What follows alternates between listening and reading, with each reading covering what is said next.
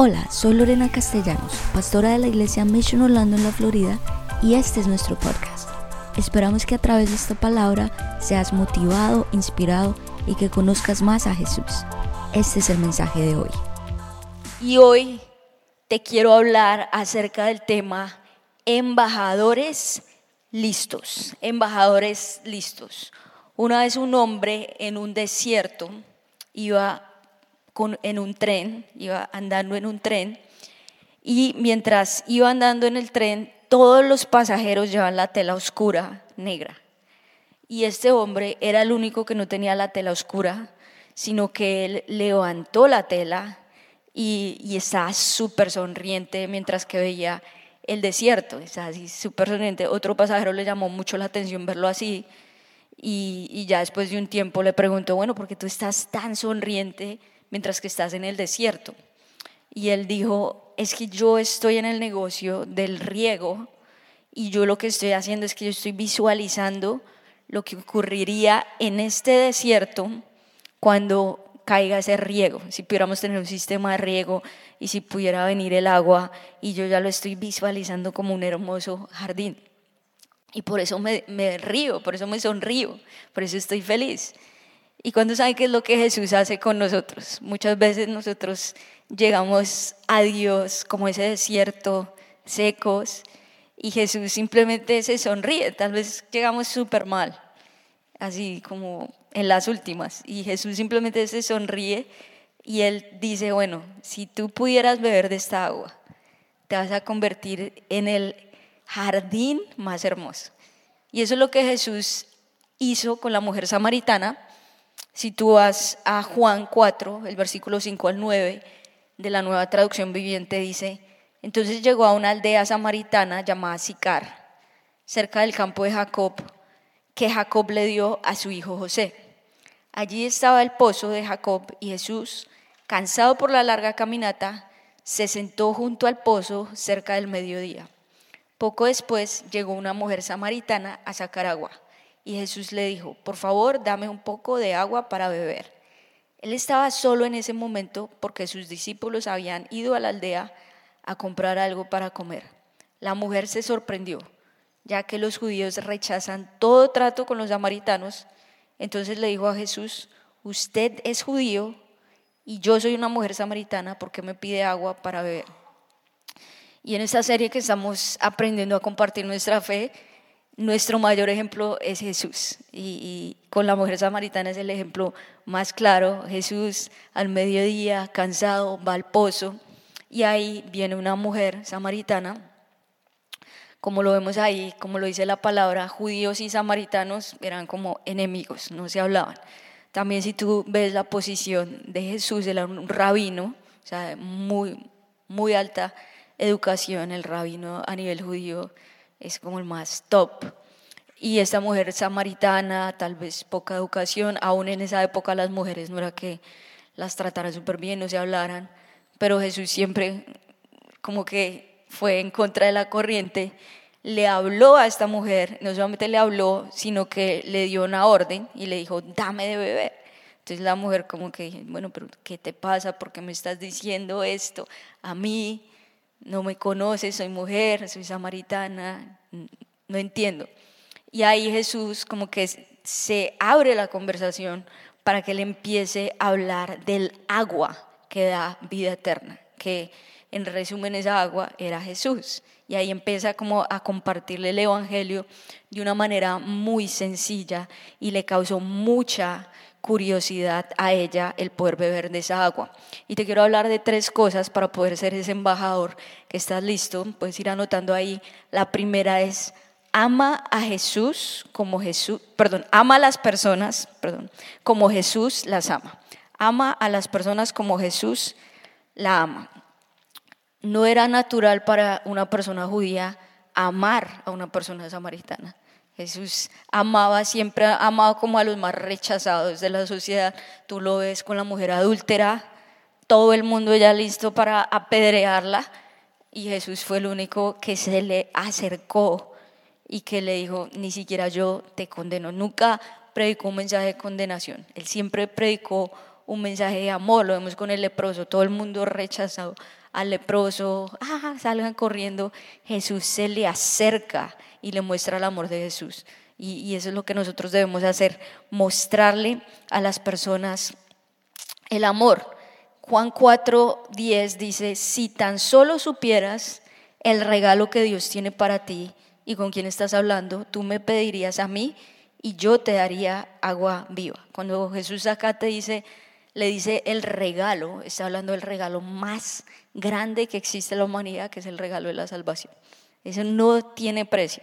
Y como lo cantábamos ahorita en esta canción que me encanta, es, no se puede comprar, no es por obras, es simplemente por gracia que lo recibimos. Y cuando lo recibimos es como que, wow, encontré el tesoro más grande que jamás he podido encontrar y estoy tan agradecido por eso. ¿Cuánto le dan un fuerte aplauso al Señor por el regalo de la salvación?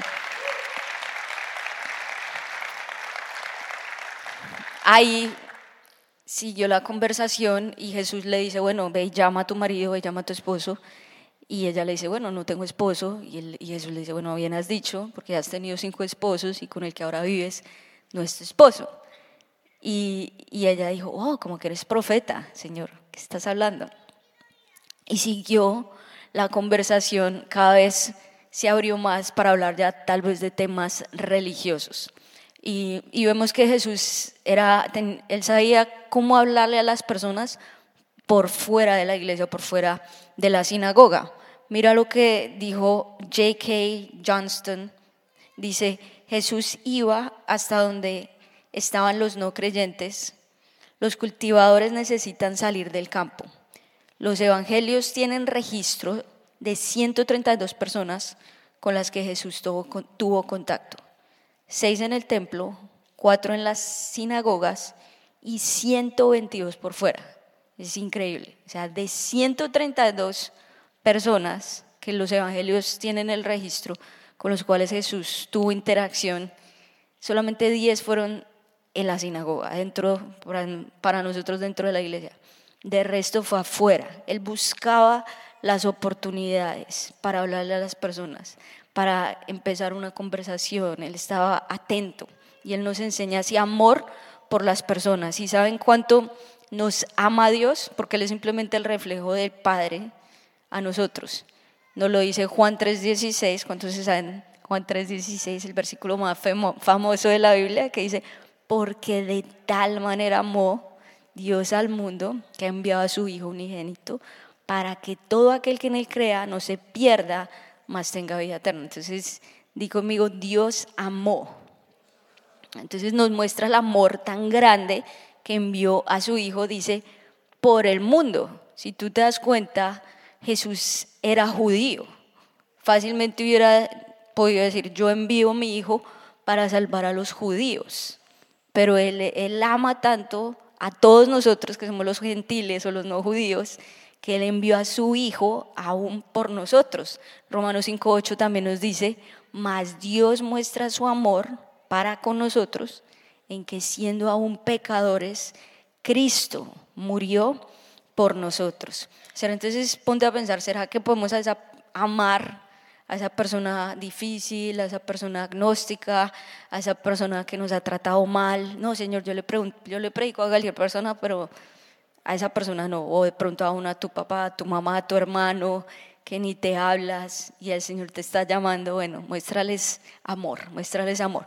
Y escuché el caso de un pastor que se llama Lee Strobel, creo que antes no era pastor, era una persona que era atea, totalmente agnóstico, nada con Dios. Tenía una posición muy importante de periodista en el Chicago Tribune. Él escribió un libro que se llama El caso de Cristo, en inglés The Case for Christ. Ha vendido 5 millones de copias, un, libro súper famoso, es buenísimo, es su testimonio.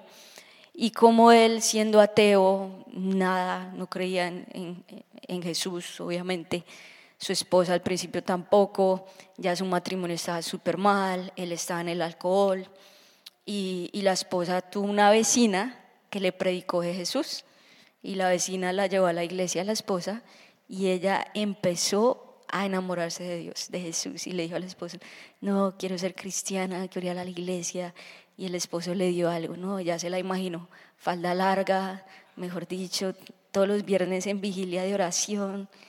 No, ¿qué me le hicieron a esta? No, ya se acabó mi matrimonio.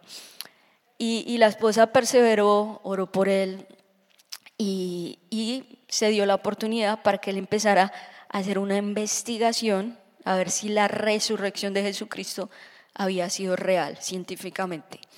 Y él estuvo dos años en esa investigación y habló con, tuvo mucho material histórico, fue a Jerusalén, fue a Europa, habló con profesores, tuvo muchos documentos y él se metió a estudiar y como que él quería verificar, no, la resurrección no fue real, eso fue creado, no, no es verdad. Y Dios durante ese tiempo empezó a llamar a la puerta de su corazón, dos años, hasta que un día él ya no se pudo resistir más. Entonces saben que llega ese día que ya no, no puedes más. Y él cayó de rodillas y dijo, Señor, me llamaste, caí, acá estoy. Y tuvo un encuentro sobrenatural con Jesús, sobrenatural. Nunca más fue igual. Fue donde su esposa y dijo, es real, la resurrección es real creo en Jesús y hoy tengo el regalo más grande, que es el regalo de la salvación.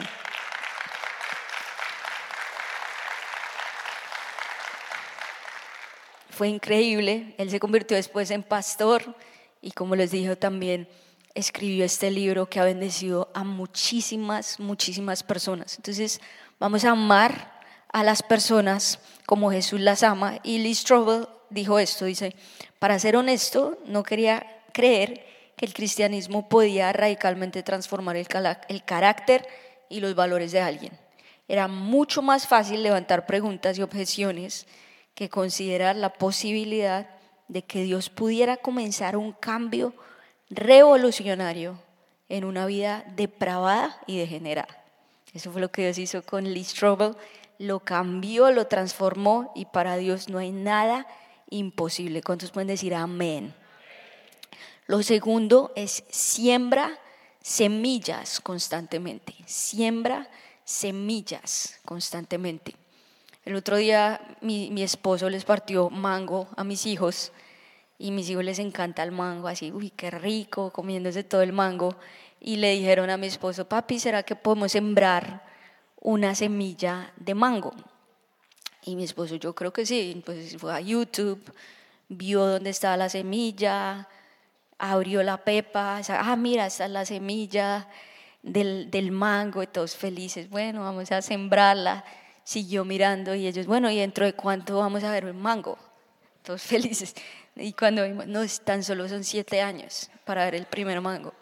Entonces ellos como que haciendo cuentas, ah, cuando, porque mi hija mayor tiene ocho años, cuando tenga 15, tan solo.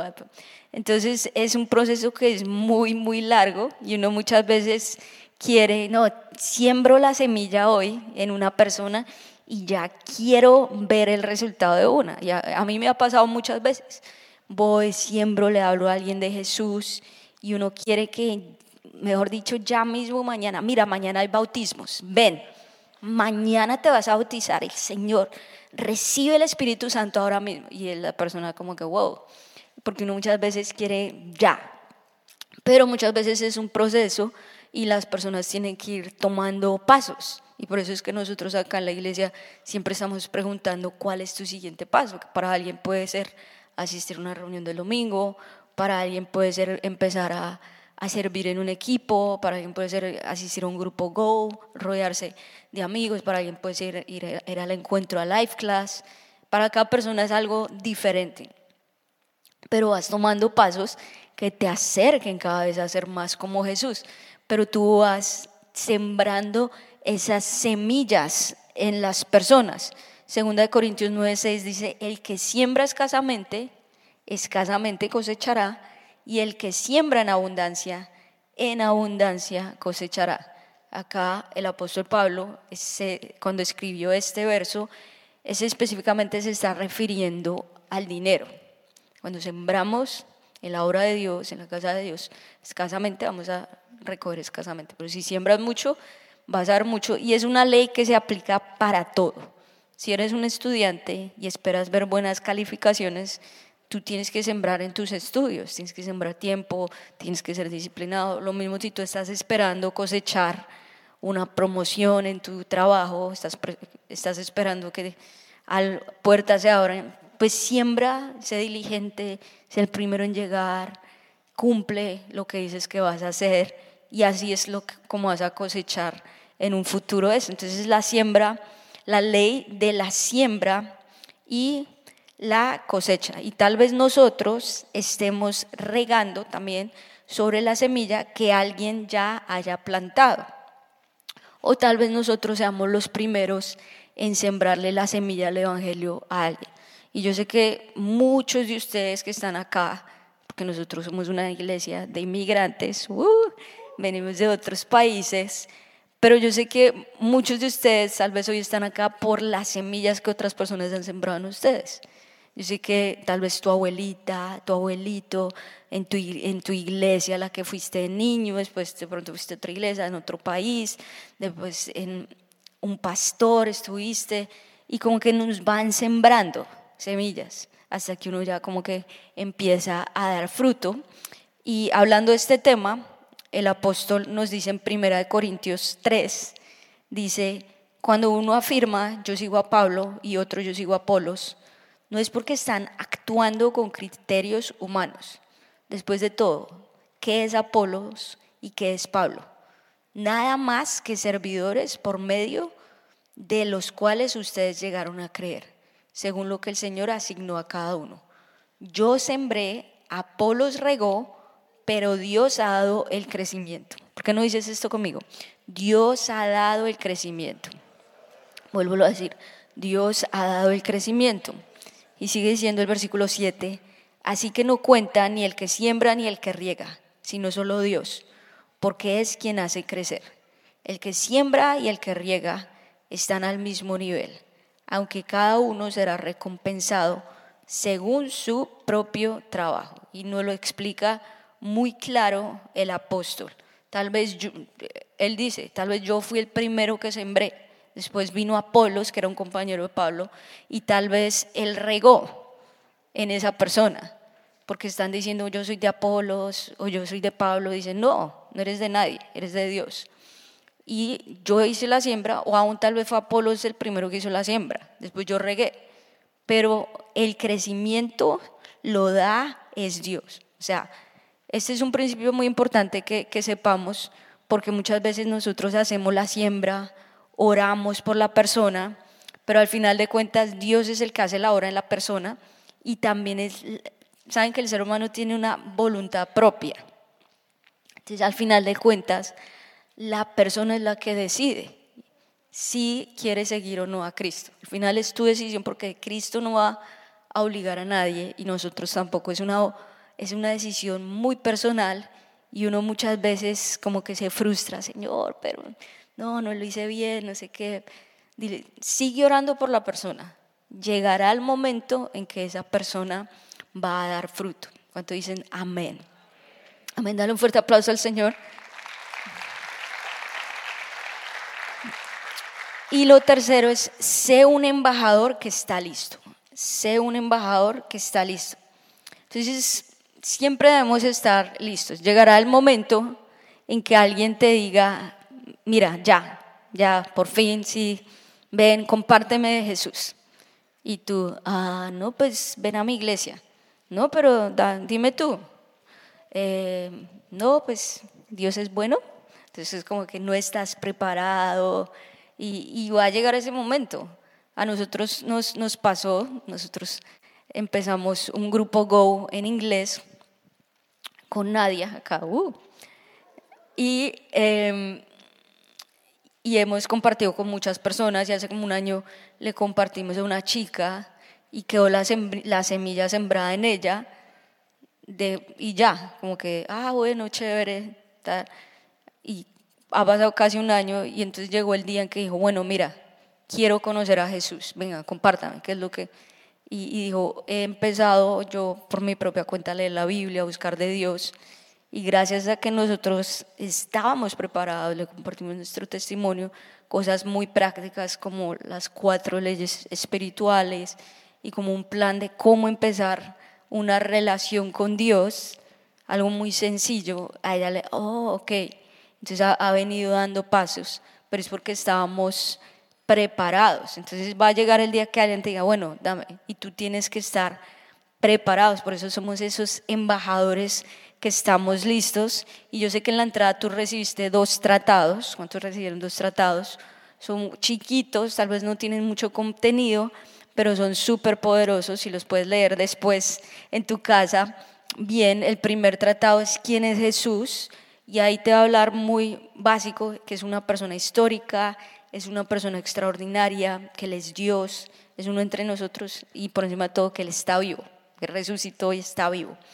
También otro tratado que dice las cuatro cosas esenciales que usted debe saber, o son las cuatro leyes espirituales como yo la conocía también, y son cuatro cosas muy sencillas que también te van a ayudar a estar preparado que necesitas ser salvo, no puedes salvarte a ti mismo porque el pecado es el que te separa de Dios. Jesús es el único camino, el único camino para la salvación y puedes ser salvo hoy mismo. Entonces, si tú lees muy bien estos tratados, también te invito a que en estos 21 días que estamos de oración, tú puedas memorizarte por lo menos un verso por cada una de estas cuatro leyes o estos cuatro pasos. Mira, es tan poderoso cuando nosotros nos memorizamos Biblia. O sea, es, no tiene comparación a que tú vengas y escuches un versículo, a que tú te la memorices. O sea, memorizar la Biblia es una de las mejores cosas que puedes hacer. Y yo hasta el día de hoy me acuerdo de, esos versículos que aprendí de niña y de jovencita. Entonces, por eso los padres que le enseñen a sus hijos, porque cuando saben que uno va creciendo se le olvida malas cosas.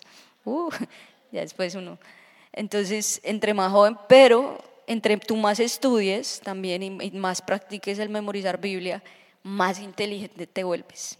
Entonces, sin importar la edad, puedes volverte inteligente. Dile que está a tu lado, wow, te veo súper inteligente. Te ves súper inteligente. Y, y, memorízate estos, estos versículos, Juan 3.16. ¿Cuántos cristianos ni siquiera se saben Juan 3.16? Te tengo esa tarea. Memorízatelos durante estos 21 días. Memorízate ese Romanos 5.8, el que, el que dijimos. Dios muestra su amor para con nosotros. Apocalipsis 3.20. Ahí los vas a tener y en estos 21 días, quiero memorizar estos versos y estar preparados. Tú no sabes tan poderoso lo que es la palabra de Dios. Es muy poderosa, por eso la quieren quitar de muchos lados y por eso mucha gente la ignora, pero es el tesoro más grande, es el tesoro más grande que puedes tener. Entonces, ama la Biblia, estudiala, memorízala estos 21 días que tú digas, Señor, que no tanto Netflix, no tanto series, no tantas redes, más, más Biblia, más Biblia, más Biblia. ¿Por qué? Porque la idea es que estos 21 días tu espíritu se alimente. Lo que tú más, más alimentes es lo mismo de la ley de la siembra y la cosecha. No esperes cosechar una super espiritualidad si no estás sembrando en ella, si no estás sembrando en la palabra de Dios.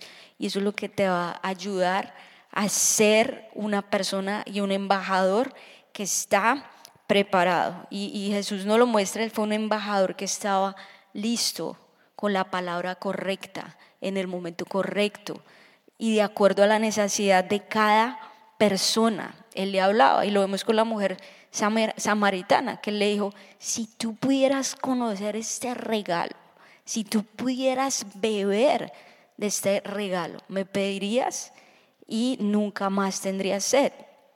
Después ella le dice, wow, me parece que eres, que eres profeta.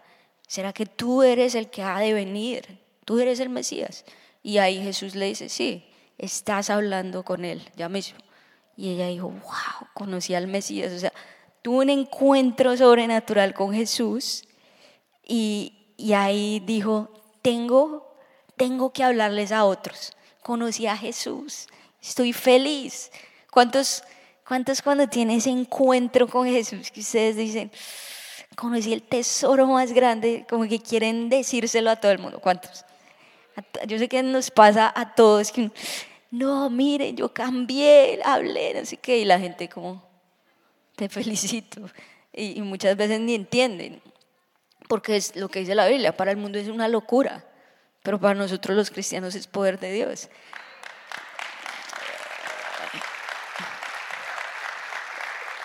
Y, y esa mujer, miren, esta mujer se convirtió en la primera evangelista.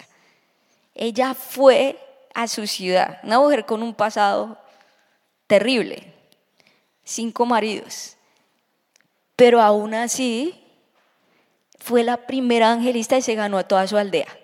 Mira lo que dice Juan 4, 28, 30. Dice, la mujer dejó su cántaro junto al pozo y volvió corriendo a la aldea mientras les decía a todos, vengan a ver a un hombre que me dijo todo lo que he hecho en mi vida.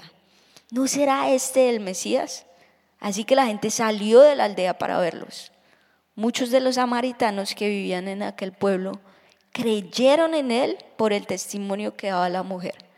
Me ha dicho todo lo que he hecho. Esta mujer fue evangelista. Compartió su fe sin conocer mucho. Pero imagínate, tuvo un encuentro cara a cara con Jesús. O sea, tuvo el mejor encuentro de todos. Y fue transformada. Y lo primero que hizo fue compartir su fe, hablarles a todos de Jesús.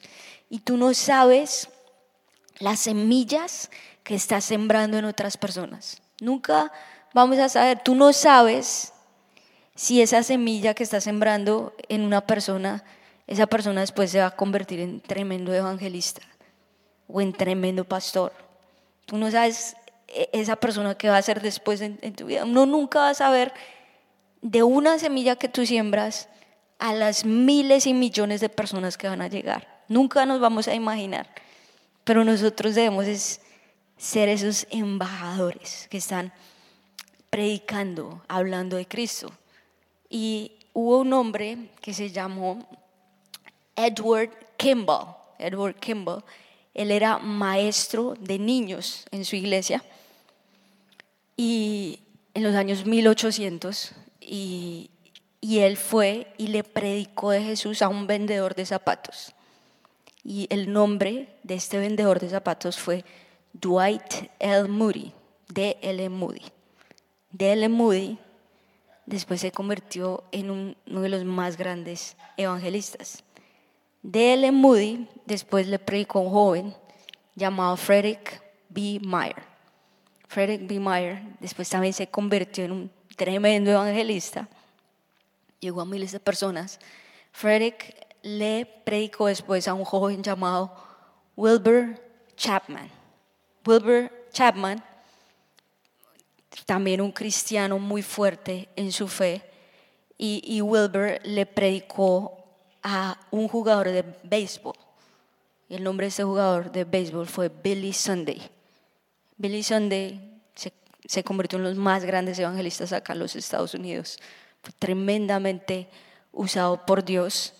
Y, y, Billy fue a, un, a una cruzada, hizo una cruzada en North Carolina, en Charlotte, y miles de personas salvas. Y, y le pidieron a Billy, por favor, puedes volver a hacer otra cruzada, estuvo increíble, le dieron la fecha. Y él dijo, desafortunadamente por mi agenda no puedo ir, pero voy a enviarles a un joven evangelista. Y el nombre de este joven evangelista fue Mordecai Ham. Mordecai Ham. Mordecai Ham fue, y no fue un evento muy grande, fue pequeño, no fueron muchas personas, y no muchas personas aceptaron a Cristo en ese evento pero entre ellos un jovencito aceptó a Cristo. Y el nombre de este jovencito fue Billy Graham. Y, y si tú sabes, Billy Graham ha sido los más grandes evangelistas de la historia. En sus cruzadas, cara a cara, en sus cruzadas no de televisión, sino físicas, le hablado a 200 mil, le logró hablar a 200 millones de personas en todo el mundo. Sé que nosotros como los latinos también fuimos supremamente bendecidos por, por las cruzadas de Billy Graham, Europa, Asia. Pero mira que todo comenzó con un maestro de kids, un maestro de niños que vio ese potencial en un vendedor de zapatos llamado D.L. Moody. Entonces tú nunca sabes a quién tú le estás hablando. Pero Dios nos llama a ser esos embajadores, que sembremos semillas. Y tal vez esas semillas da fruto, fruto en millones de personas, en futuras generaciones. Tú no sabes lo que va a hacer eso. Es increíble lo que hace el poder del Evangelio. Y vamos a decirle al Señor, heme aquí, Señor. Envíame a mí. Quiero cumplir la gran comisión. Quiero hablar a otros. Quiero amar a las personas como Jesús las ama. Quiero sembrar semillas constantemente, a tiempo y fuera de tiempo. Yo le pido eso al Señor, Señor. Yo personalmente, no acá en la iglesia, conversaciones con personas afuera de la iglesia. Quiero mínimo 15 personas por año, yo. Y, creo que lo he cumplido hasta el momento.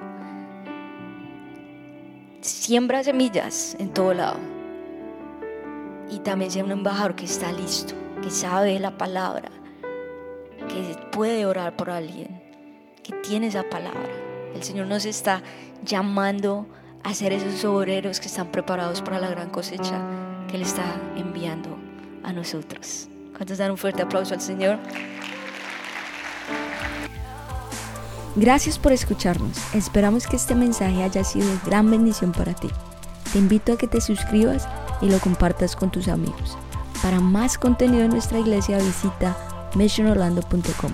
Que Dios te bendiga.